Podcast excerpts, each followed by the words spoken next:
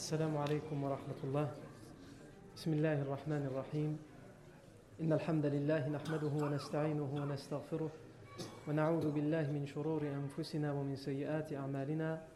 من يهده الله فلا مضل له ومن يضلل فلا هادي له. وأشهد أن لا إله إلا الله وحده لا شريك له.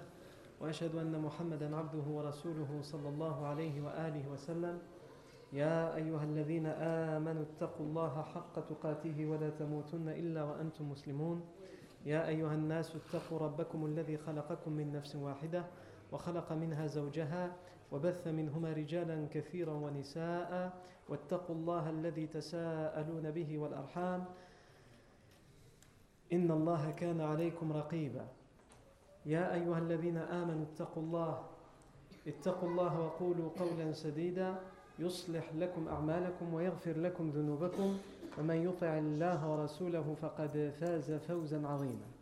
أما بعد فإن أصدق الحديث كتاب الله تعالى وخير الهدي هدي سيدنا محمد صلى الله عليه وسلم وشر الأمور محدثاتها وكل محدثة بدعة وكل بدعة ضلالة وكل ضلالة في النار.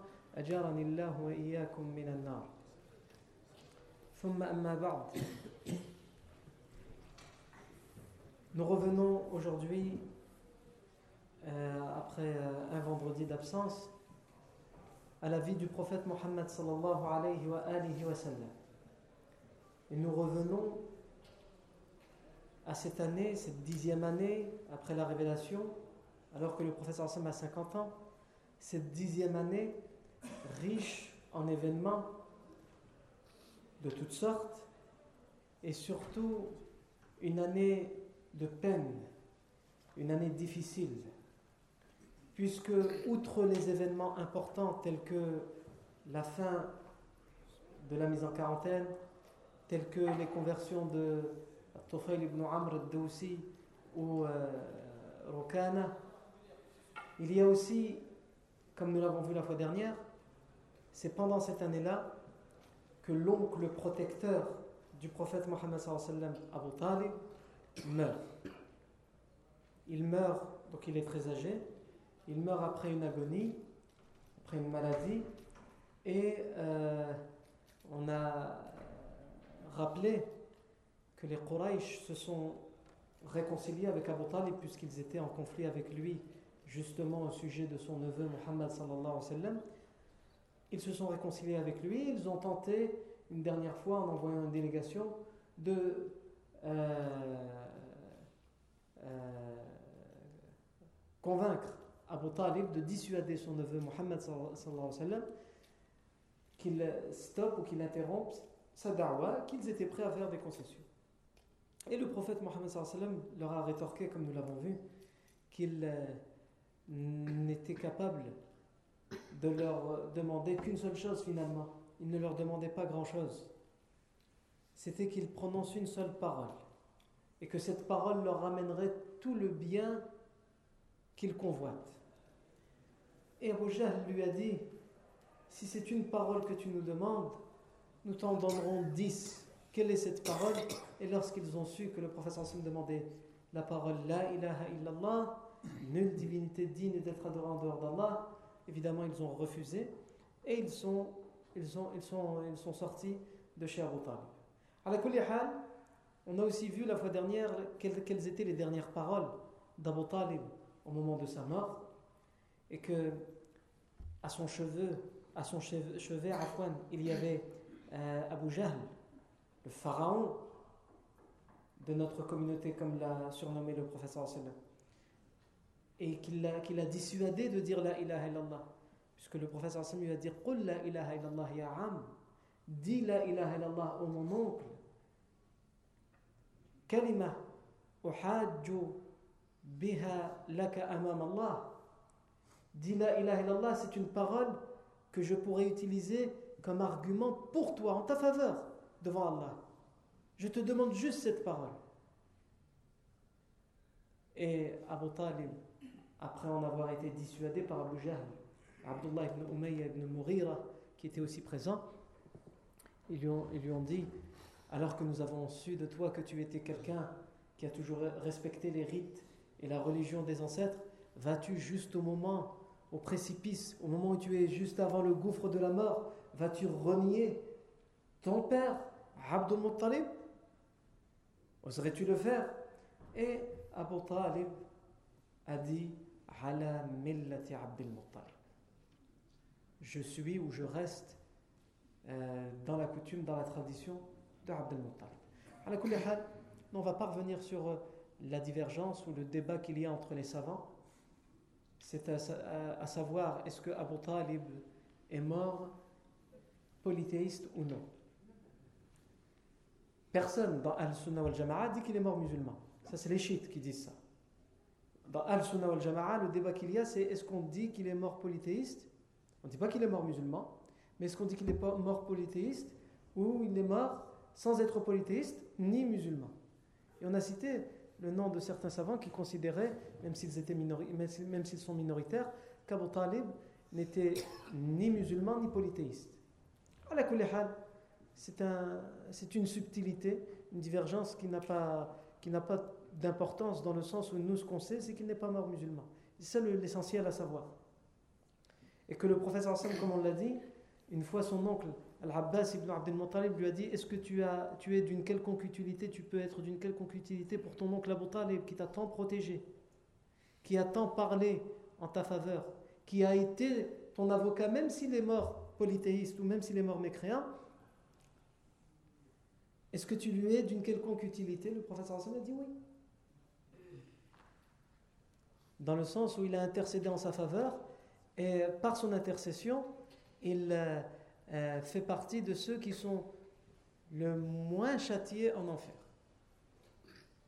Le moins châtiés en enfer. Non. Abu Talib est mort. Il faut, il faut se mettre. Ce n'est pas juste un récit qu'on raconte. Il faut se mettre à la place du prophète Mohammed. Ce n'est pas n'importe qui qui est mort. C'est quelqu'un qui l'affectionnait. Parce que c'est son oncle. Comme n'importe qui peut affectionner un oncle. Mais pas simplement comme n'importe qui peut affectionner son oncle.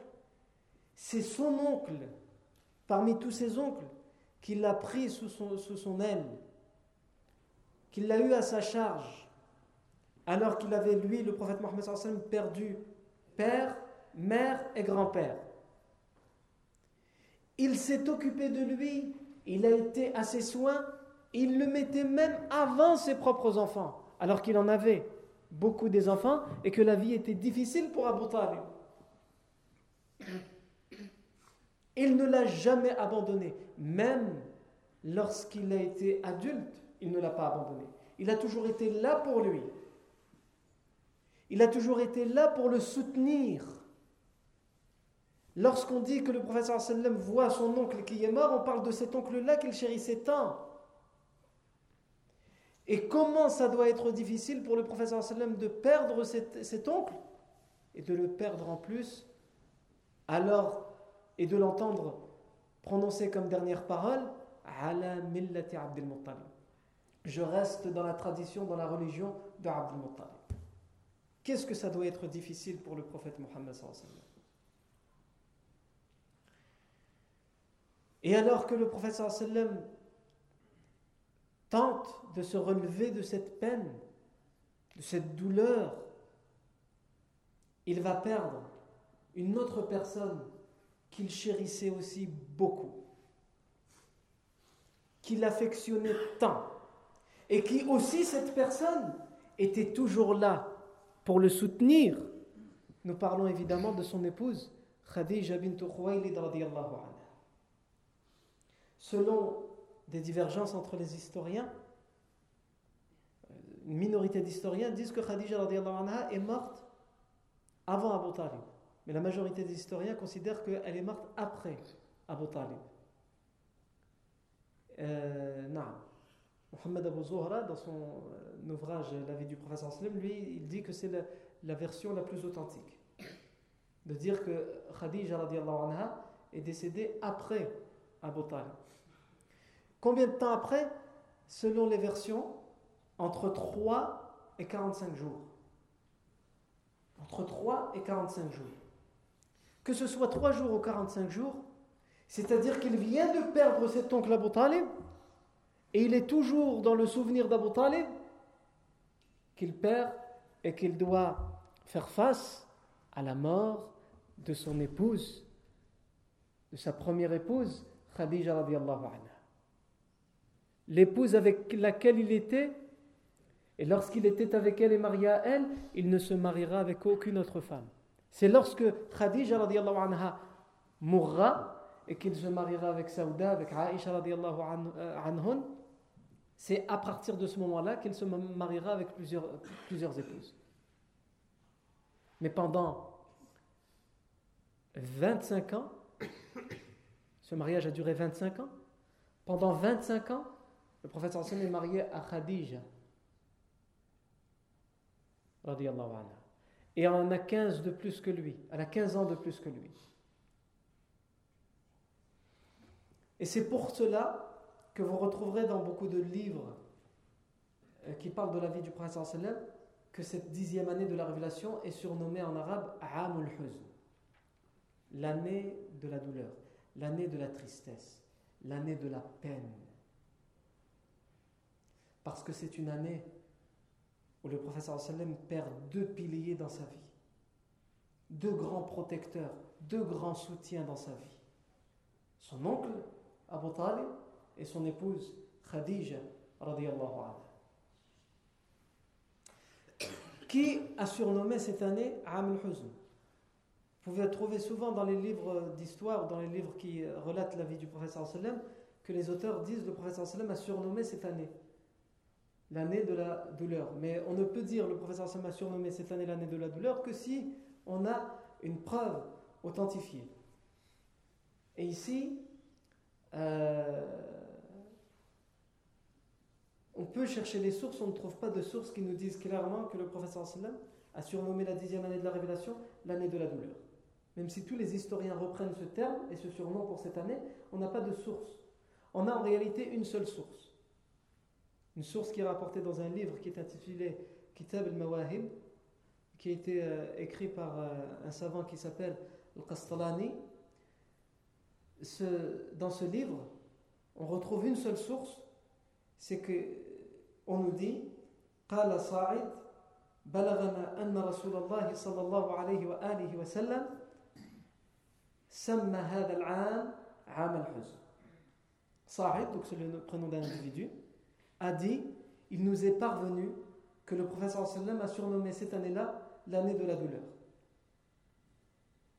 qui est Sa'id Sa'id selon certains savants des chaînes de transmission c'est juste un surnom et son vrai nom c'est Ibn Ubaidillah al-Bajali. Ibn Ubaidillah al-Bajali, c'est un grand savant du hadith et c'est quelqu'un euh, de confiance dans les chaînes de transmission. Et d'autres disent non, ce n'est pas Ibn Ubaidillah al-Bajali, c'est quelqu'un qui s'appelle Sa'id, mais on n'a aucune information sur lui, c'est quelqu'un, ce qu'on appelle Majhoul, un inconnu au bataillon. Donc on ne sait pas dire si il est, digne de confiance ou non. Mais nous, en réalité, même en prenant l'avis de ceux qui disent que c'est Ibn Ubaidillah al-Bajali qui a dit ça, on n'a que, que lui, on n'a que son nom. On n'a pas de chaîne de transmission. C'est-à-dire que lui dit, il nous est parvenu que le professeur Sam a surnommé cette année-là l'année de la douleur. Mais il t'est parvenu, qui te l'a dit? On a besoin de savoir qui te l'a dit. Et cette personne qui te l'a dit, de qui l'a entendu De qui l'a entendu est remonté jusqu'au compagnon, jusqu'au prophète Mohammed pour, pour savoir décortiquer chaque personne et dire cette chaîne de transmission est authentique, donc cette, information est authentique, c'est bien le prophète sallam qui est surnommé cette année-là l'année de la douleur. Mais étant donné que nous n'avons pas de chaîne de transmission, nous ne pouvons pas affirmer que c'est le prophète Mohammed qui a surnommé cette année-là l'année de la douleur. Ce qu'il nous reste à dire, c'est qu'on peut surnommer cette année-là l'année de la douleur. Parce que sans, aucun doute, c'est une année de peine, de tristesse, de douleur pour le prophète sallam. Et c'est un terme et un surnom pour cette année-là qui est repris par la, plupart des historiens. La seule chose, c'est qu'il faut faire attention lorsqu'on dit c'est le professeur Sam qui l'a surnommé. Non, tu n'as pas de preuve. Tu peux dire c'est l'année de la douleur. Parce que les savants, ils la surnomment comme ça. Ça, c'est vrai. Parce que les historiens la surnomment comme ça. Ça, c'est vrai. C'est de l'année de la douleur parce que c'était une année de douleur pour le professeur Sallam, une année de tristesse pour le professeur Sallam. naam, c'est vrai. Mais dire que c'est l'année de la douleur parce que c'est le professeur Sallam qui l'a surnommé, pour ça, il nous faut une preuve. Wallahu tabaraka ta'ala a'la wa a'la. cette année-là, l'année de la douleur, alors que le prophète vient, euh, vient de perdre Abu Talib, il perd maintenant Khadija Khadija. Qui était Khadija? Qui il vient de perdre? En réalité, c'est nous tous qui avons perdu. Ce n'est pas juste le prophète qui a perdu Khadija. Ce jour-là, même si nous n'étions pas encore nés, nous avons tous perdu Khadija. Et comment ce ne serait pas ainsi lorsqu'on sait que le prophète sallam disait أفضل نساء أهل الجنة خديجة بنت خويلد وفاطمة بنت محمد ومريم بنت عمران وآسيا بنت مزاحم امرأة فرعون Les meilleures femmes au paradis sont tout d'abord Khadija بنت خويلد لبوز دو محمد صلى الله عليه وسلم. فاطمة بنت محمد فاطمة لفيد محمد صلى الله عليه وسلم. مريم ابنة عمران مريم لفيد عمران لا دو عيسى عليه السلام. اي enfin آسيا بنت مزاحم لا آسيا لا فام لبوز دو مزاحم لا لا فيد مزاحم عفوا لبوز دو فرعون Lorsque le prophète Mohammed nous dit les meilleures des femmes du paradis, c'est-à-dire les meilleures des femmes de l'humanité, les meilleures des femmes parmi toutes les gens qui méritent le paradis, c'est qui les meilleures des femmes? Elles sont au nombre de quatre. Il cite tout d'abord Khadija, ensuite Safi Fatima, ensuite Maryam ibn Imran et ensuite Asiya bint Muzahim. Khadija bint Khuwaylid. Khadija bint Khuwaylid, anha, qui était là à chaque moment jusqu'à jusqu'à son décès pour soutenir le prophète Mohammed sallallahu. Elle a été présente pendant la période de la vie du prophète Mohammed qui va être la plus difficile puisque c'est le début de la révélation. Avant la révélation et le début de la révélation. Elle est là pendant les moments les plus difficiles. Lorsque le prophète Mohammed est insulté, méprisé, persécuté, harcelé. Elle est là pour le soutenir, le réconforter, lui remonter le moral lorsque tout le monde le rejette. Alors qu'il vient de recevoir la première révélation, lorsqu'il est dans la grotte de Hira, et qu'il ne comprend pas ce qui se passe comme on l'a vu, comme on l'a dit. Parce que cette révélation n'est pas venue comme celle de Moussa, la première révélation qu'il a eue. Il a vu un feu, il est parti, et la révélation lui a dit Innani an. La ilaha ana wa. La, première révélation que Moussa a reçue, elle était claire. Innani an Allah. Je suis Allah. Nulle divinité digne d'être adorée en dehors de moi. Fa'budni. Alors adore-moi. Le prophète Mohammed a eu une révélation qu'il a reçu par l'intermédiaire d'un ange qui avait pris la forme d'un être humain et qu'il l'a, entre guillemets, brutalisé. En tout cas, c'est comme ça qu'il le voit à ce moment-là. Il l'a pris par derrière et il l'a serré fort jusqu'à ce qu'il n'arrivait plus à respirer. Il lui a donné l'ordre de lire. Non seulement le professeur Hassan est illettré, il ne sait pas lire, mais il ne sait pas, même s'il savait lire, il ne sait pas ce qu'on lui ordonne de lire. Et il ne comprend pas ce qui, se passe. Et en rentrant chez lui, après cet événement, sans revenir sur les détails, on l'a déjà assez expliqué, Khadija alors qu'il tremble de peur et de froid, il dit Zammilouni, Zammilouni, couvrez-moi, couvrez-moi. Khadija radiallahu le couvre, le calme et lui demande ce qu'il s'est passé. Et il, termine, il lui explique en terminant par dire Laqad ala nafsi. J'ai peur pour mon âme. C'est-à-dire euh, peut-être que je deviens fou. Ou peut-être qu'un esprit, un djinn me veut du tort. Mais Khadija, à ce moment-là, et c'est là qu'on voit pourquoi Allah a choisi cette femme pour le prophète Mohammed. La détermination. Alors que le prophète est loin de s'imaginer que ça peut être quelque chose de positif pour lui. On va pas dire que c'est qu'il va s'imaginer que c'est la prophétie, mais au moins qu'il s'imagine que c'est quelque chose de, de positif. Non, j'ai peur pour mon âme. Et elle, lui dit Kalla wallahi la Allahu abada. Oh que non. C'est pas juste là. Kalla, oh que non. Tu ne dois pas craindre pour ton âme. Ce n'est pas une mauvaise chose qui t'est arrivée. Oh que non. Wallahi, je jure par Allah que jamais Allah ne t'humiliera. C'est-à-dire jamais Allah ne laissera un tort t'arriver. Mais comment Comment Khadija anha peut être aussi déterminée dans cette conviction? Parce que c'est son épouse. C'est l'épouse du prophète Mohammed. Elle le connaît par cœur. Toi, mon frère, tu peux te trimballer devant les gens avec une image et soigner une certaine image, avoir un certain comportement. Mais tu, peux, ne peux pas tromper les gens qui vivent avec toi 24 heures sur 24. Tu ne peux pas tromper ton épouse et tes enfants. Tu peux peut-être tromper même tes amis, qui sont le plus souvent avec toi. Mais ton épouse et tes enfants, tu ne peux pas les tromper.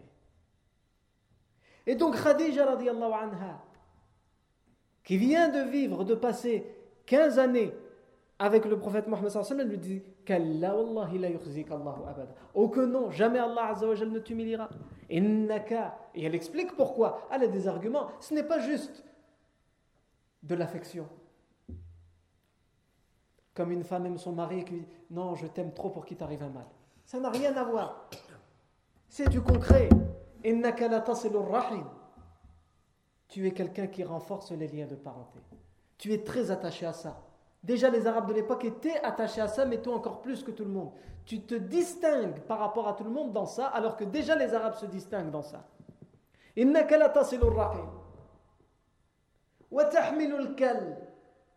Tu supportes les fardeaux. Toutes les épreuves que tu as dans la vie, etc., tu les supportes. Tu ne te plains jamais. Tu ne te lamentes jamais. Tu donnes à celui qui n'a pas. Tu, enrichis le pauvre. Tu habilles le dénudé. Tu donnes à celui qui n'a pas. C'est par cela que tu te distingues.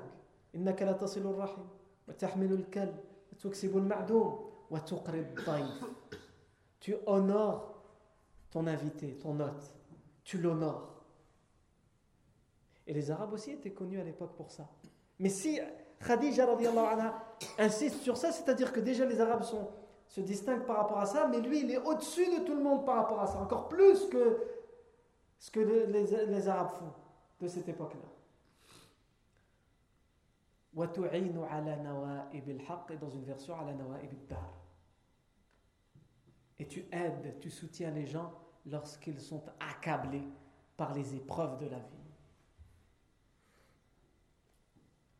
Et c'est ça, c'est ça le véritable frère, le véritable ami.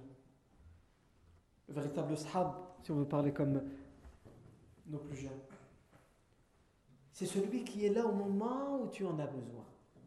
Quand tout va bien, qu'il soit là ou qu'il ne soit pas là, tu n'as finalement pas besoin de lui. Mais lorsque tu as besoin qu'il soit là, lorsque tu es dans le besoin, dans l'indigence, lorsque tu es accablé par une maladie, par une épreuve, par un malheur, peu importe, il est là. Mais il n'est pas là parce que tu le lui demandes. Il est là comme le décrit le professeur sallam, il est là parce qu'il doit être là. Ne lui demande pas, il sait que tu es accablé par, par un malheur, il vient, il est là, il est pour toi, il te soutient.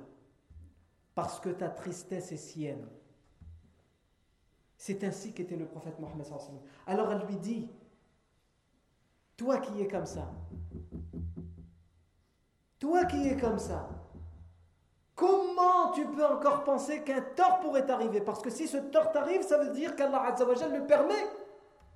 Rien n'échappe à Allah Donc non, c'est impossible. Voilà de qui on parle lorsqu'on dit Khadija radiallahu anha vient de mourir. Lorsqu'on dit Khadija radiallahu anha vient de mourir, on parle de celle à propos de qui Aisha radiallahu anha disait.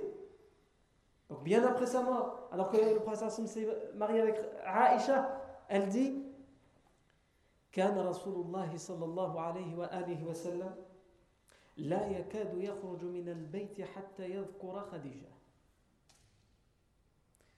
حتى ذكرها يوما من الأيام فأخذتني الغيرة فقلت وهل كانت خديجة إلا عجوزا قد أبده قد أبدلها الله خيرا منك قد أبدلك الله خيرا منها Aïcha radiallahu anha dit le prophète sallam il ne pouvait ne serait-ce que sortir de la maison sans mentionner, sans se rappeler, sans se souvenir, sans évoquer Khadija. Toujours, il y en a ce qu'elle veut dire Aïcha, toujours il nous parlait de Khadija. Khadija, Khadija m'a fait, Khadija.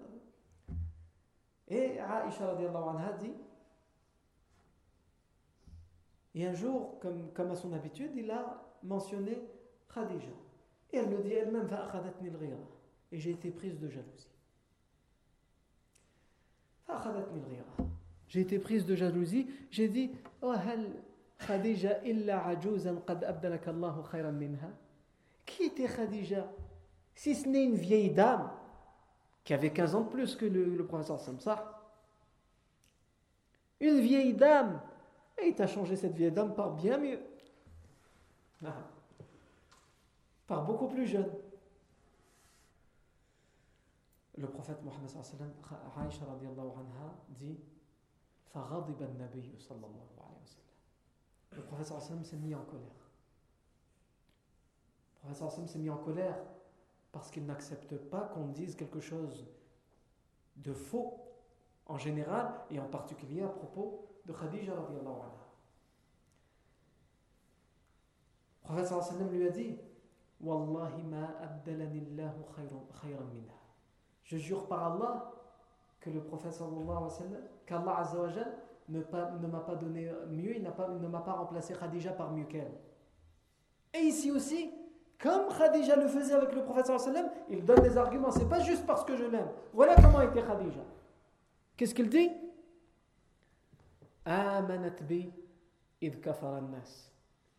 C'est elle la seule, la première à avoir cru en moi lorsque tout le monde a mécru.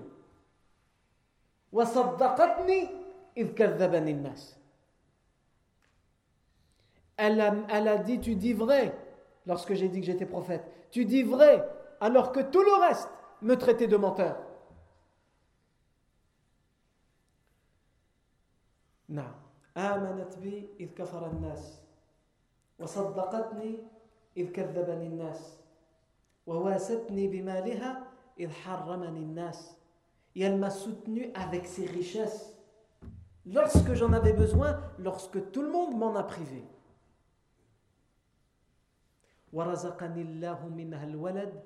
دون غيرها من النساء.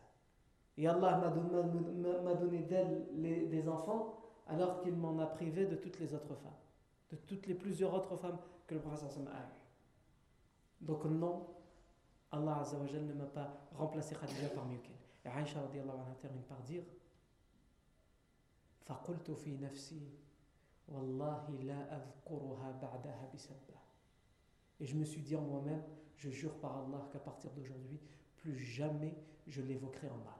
Khadija. Parce qu'avec ce que le professeur vient de dire, sans aucun doute, c'était une femme qui méritait les éloges du prophète Mohammed sallallahu alayhi wa sallam. La dernière parole que le professeur a dit, c'est Allah m'a donné d'elle, m'a comblé avec elle d'enfants dont il, ne m'en a pas comblé avec les autres.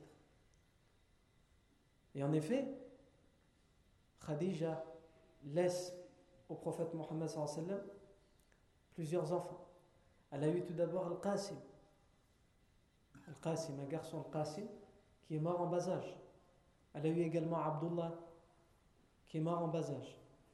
Elle a eu également euh, Ruqayya, Umm Kalfoum, Zainab et Fatima. Six enfants, deux garçons et quatre filles. Les deux garçons sont morts en bas âge. Ruqayya, Umm Kalfoum, euh, Zainab vont mourir après leur mère et avant leur père, avant le prophète Mohammed sallallahu Ils vont mourir pendant la période médinoise, comme on le verra plus tard. Et Fatima anha, qui épousera Ali ibn Abi Talib anha, euh, mourra six mois après le décès du prophète Mohammed Et tout ça, ça nous, fait, ça nous dit aussi la vie, les épreuves de la vie que le prophète a eu à subir. Il perd son oncle, il a, il a perdu ses parents, il n'a pas connu son père. Il perd sa, sa mère à 6 ans, son grand-père à 8 ans, son oncle sans qu'il soit musulman, son épouse Khadija. Il va, il va voir mourir ses, ses enfants. Il va voir mourir tous ses enfants sauf Fatima. Qasim, Abdullah, Ruqayya, Umm Kalfoum, Zainab. Pourquoi? Parce que le professeur Hassim était un modèle pour tout le monde. Il était un modèle même dans les épreuves.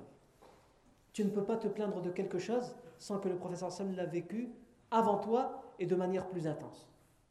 Alors tu n'as pas le droit de te plaindre et tu n'as pas le droit de, te lamenter. Le Hassim non seulement a perdu des gens qui leur étaient chers, mais il les perdait tout de suite, trois jours après, selon certaines versions. Abu Talib, trois jours après, Khadija. Quelqu'un qui n'est pas ferme à l'intérieur de lui-même, il devient fou. Ou si au minimum il ne devient pas fou, il se, il se laisse aller au moins le premier jour, il insulte tout le monde, il insulte le ciel et la terre, et ensuite il revient à la raison. Le prophète Mohammed jamais. Et juste par rapport aux enfants, pour, pour être le plus complet possible, prophète aura quand même un garçon avec Maria, al Ibrahim, qui mourra en bas âge, dans la période médinoise. Donc, c'est d'elle qu'on parle lorsqu'on dit le prophète sallallahu sallam vient de perdre Khadija radiallahu anha. Le prophète sallallahu alayhi sallam vient de perdre Khadija radiallahu anha. Il vient de perdre Abu Talib, il vient de perdre Khadija. Il vient de perdre deux piliers, deux grands soutiens dans sa vie. Tout d'abord, comme on l'a dit, pour qu'ils soient un modèle pour nous tous dans les épreuves qui peuvent s'abattre sur nous. Nous aussi, nous nous sommes amenés à perdre des gens chers. Nous pouvons les, perdre de manière successive ou dans, un même jour, comme dans un accident par exemple, on pourrait perdre plusieurs personnes, plusieurs membres de sa famille. Mais les prophètes sont passés avant nous pour nous montrer comment patienter. Comment patienter. Si tu te plains, et ça c'est l'épreuve d'Abu Talib, de la mort d'Abu Talib, d'avoir quelqu'un qui t'est cher dans ta famille, que tu aurais tant voulu parce que tu l'aimes tant, qu'il soit guidé, mais il meurt sans être guidé, le professeur Sam est passé par là avant toi. Il a perdu Abu Talib. Et il a essayé, il lui a parlé. Ya ammu, qul la ilaha illallah, kalimatun laka biha amam Allah. Mais il a refusé. Le prophète Ibrahim aussi, alayhi salam, son propre père. Le prophète Nour, un de ses propres fils, et une de ses épouses l'a renié. Ne croyez pas en lui. Donc, Allah Azzawajal, et c'est ça qu'on doit retenir dans la vie du prophète Mohammed, c'est que dans sa vie d'être humain, le prophète vit des épreuves comme toi tu dois en vivre. Les épreuves, il faut que tu le rentres dans ta tête.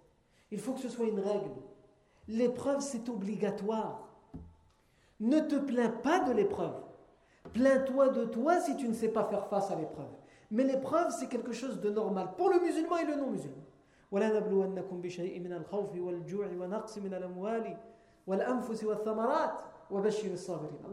dit et certainement nous vous éprouverons nous éprouverons nous vous éprouverons de quoi? Nous vous accablerons de quoi dans votre vie d'ici-bas nous allons vous accabler de peur vous allez, avoir peur de certaines choses la peur c'est une épreuve c'est-à-dire perdre ne plus être en sécurité. La sécurité, c'est un grand bienfait d'Allah. Et vous pouvez être éprouvé en perdant la sécurité. Nous, on ne sait pas ce que c'est la sécurité. On ne sait pas ce que c'est. Pourquoi? Parce qu'on a la sécurité. Le jour où on perdra la vie en sécurité, on saura c'est quoi la sécurité. Va demander aux Syriens, c'est quoi vivre en sécurité? Celui qui se réveille le matin, il ne sait pas si peut-être son tour est arrivé que le baril de poudre va tomber sur son toit aujourd'hui. Peut-être c'est son tour aujourd'hui. Il ne sait pas. Il vit sans savoir si vraiment ça vaut la peine de vivre. Il sort dehors et il ne sait pas s'il va pouvoir revenir chez lui. Vraiment. C'est pas comme nous, Zama, quand on dit on a la peut-être je vais mourir aujourd'hui, donc je sors de chez moi, ben là que je vais mourir. Mais est-ce que vraiment on y croit ça? Hado, ils le vivent. Vraiment, vraiment, ils l'ont tellement vécu. Ils ont vu leurs parents partir sans, jamais revenir, leurs voisins partir sans jamais revenir, qu'ils se disent aujourd'hui c'est peut-être moi. C'est pas peut-être, c'est sûrement moi. Et ils vivent vraiment comme ça, dans la peur permanente, sans sécurité. Donc la sécurité est un bienfait d'Allah. Et Allah Azzawajal te dit, nous allons vous éprouver avec ça, avec la perte de sécurité, avec la peur, avec la faim. Tu ne sais pas ce que c'est la faim. Ah si, c'est vrai, quelquefois tu fais Ramadan. Masha'Allah, Allah C'est pas ça la faim, La faim, c'est quand il n'y a plus rien à manger. C'est pas que tu jeûnes et que le soir tu te goinfres de harira, de shorba, de shkshoucha, de skso, de... Non, c'est pas ça. La faim, c'est qu'il n'y a rien. Que tu passes des jours et des jours sans rien trouver. Le prophète sallam l'a vécu, lui et ses compagnons, pendant la mise en quarantaine, à un tel point qu'ils ont été amenés à manger les feuilles des arbres, comme nous l'avons dit. À un tel point, comme le récit avec Saad ibn Abi Waqqas, qui, s'est forcé à manger la peau d'une carcasse d'un animal qui, qui, était décomposé, qui était mort depuis longtemps. C'est ça la faim. C'est-à-dire tu as tellement faim que tu es capable de manger ton voisin. Tu le vois, tu, l'imagines rôti dans une marmite, tellement tu as faim. Nous allons vous éprouver avec la perte de sécurité, avec la faim, avec le, fait de perdre les richesses. Alhamdulillah, tu vas bien. Tu as tes richesses. Ah, peut-être que tu n'es pas millionnaire ou milliardaire. Alhamdulillah. Tu as ce qu'il faut pour vivre. Mais le fait de ne rien avoir,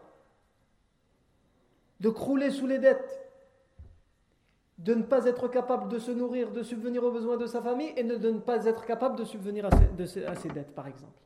Ça, c'est une épreuve aussi. Et dans les âmes, nous allons vous éprouver, c'est-à-dire la mort perdre des personnes ou mourir soi-même, ou la maladie. La maladie est aussi une épreuve. Surtout les maladies qui ne sont pas euh, guérissables ou les maladies qui sont graves.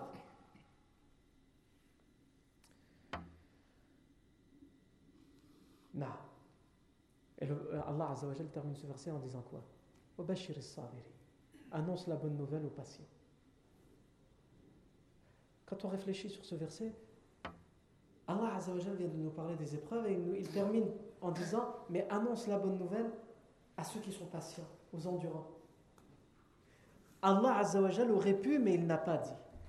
Allah Azzawajal aurait pu dire, mais il n'a pas dit Wabashiri euh, al-mubtalin et annonce la bonne nouvelle à ceux qui sont éprouvés. Allah n'a pas dit annonce la bonne nouvelle à ceux qui sont éprouvés. Parce que l'épreuve, c'est automatique. Que tu sois musulman ou non, que tu sois jeune ou vieux, femme, euh, homme, l'épreuve, c'est quelque chose d'inéluctable. Tu vas être éprouvé dans ta vie. Donc ne te pose pas la question pourquoi je suis éprouvé, pourquoi il m'arrive ça et pourquoi c'est que moi? Ça, c'est, euh, ça, c'est n'importe quoi. Demande-toi est-ce que tu sais faire face à l'épreuve? Parce qu'Allah a dit annonce la bonne nouvelle, non pas à ceux qui sont éprouvés, puisque tout le monde est éprouvé, mais annonce la bonne nouvelle à ceux qui patientent face à l'épreuve à ceux qui patientent face à l'épreuve. Et le prophète Mohammed est un modèle de patience. Il perd Abu Talib. Et il le perd dans ces conditions si difficiles pour lui. Et il perd ensuite Khadija anha, juste après, alors qu'il a besoin à ce moment-là d'être réconforté. Et la seule personne dans son entourage qui est capable de le réconforter comme il en a besoin, c'est Khadija, mais il la perd aussi. Et le prophète sallam patiente. Et il est endurant. Pourtant, c'était deux protecteurs. Ça nous montre deux choses. La première, c'est qu'en réalité, ce ne sont que des causes, c'est Allah qui protège le prophète Mohammed Et Allah les fait mourir bien avant la fin de la vie du prophète pour que tout le monde sache clairement que ce n'est pas grâce à Khadija, ce n'est pas grâce à Abu Talib, ce n'était que des causes. Maintenant qu'ils ne sont pas là, il va continuer à vivre le prophète et il va mener sa mission jusqu'au bout. Et la deuxième raison pour laquelle il les perd tous les deux en même temps, Wallahu a'lam, c'est parce que il nous montre comment nous devons patienter. Au début, le prophète sallam, Allah Azzawajal lui donne des, causes flagrantes, matérielles que nous connaissons. Abu Talib, Khadija, pour le protéger, pour le soutenir, pour le reconforter. Le prophète sallam avance. Et plus il avance dans la vie, plus sa foi augmente. Comme les savants disent, la foi des prophètes est en constante augmentation. Et plus il est éprouvé, plus il patiente. Annonce la bonne nouvelle aux patients. Et il a tellement patienté, et tellement il a patienté, sa foi a augmenté, qu'aujourd'hui, il n'a plus besoin qu'Allah lui donne des causes pour le protéger. Il le protège sans qu'il y ait un homme connu pour être là, pour être son protecteur, sans qu'il y ait une femme connue comme Khadija pour être celle qui va la soutenir. Et toi aussi, plus tu vas patienter, moins tu auras besoin des. Moins tu auras besoin des. Plus tu vas patienter dans les épreuves, plus les épreuves seront difficiles, certes, mais plus tu vas redoubler de patience, et plus tu vas sentir ce qu'on appelle en arabe ma'iyatullah, la compagnie d'Allah. Allah est avec toi. Ça, c'est une réalité, Allah est avec Ma'iyatullah. Il y a deux Ma'iyatullah. La Ma'iyatullah, la compagnie d'Allah, Allah est avec toi de manière générale, tout le monde, même avec le mécréant. C'est-à-dire rien n'échappe à Allah. Allah sait tout et rien ne lui échappe et il permet tout. Ce qui se passe, c'est lui qui l'a prédestiné, c'est Allah Azzawajal. C'est ça Ma'iyatullah al Mais il y a aussi Ma'iyatullah al-Khassa, la compagnie d'Allah qui est, on va dire, euh, qui est particulière, qui était réservée à toi, celle que tu vas ressentir que tu vas goûter, qu'on ne peut pas expliquer avec des mots. On ne peut pas expliquer Ma'ayatullah avec des mots. C'est quelque chose qui se vit, qui se goûte. Et tu ne peux l'avoir que si tu as des expériences derrière toi de patience et de patience et de patience et de patience. Allah Azza wa te donne ce ressenti. C'est-à-dire les gens de l'extérieur, ils te voient, ils te prennent pour un fou. Ils te voient accablé de toutes parts d'épreuves, la maladie, la pauvreté, les problèmes, les ceci et les cela, et toi tu es bikhir. Alhamdulillah Rabbil Alamin. Min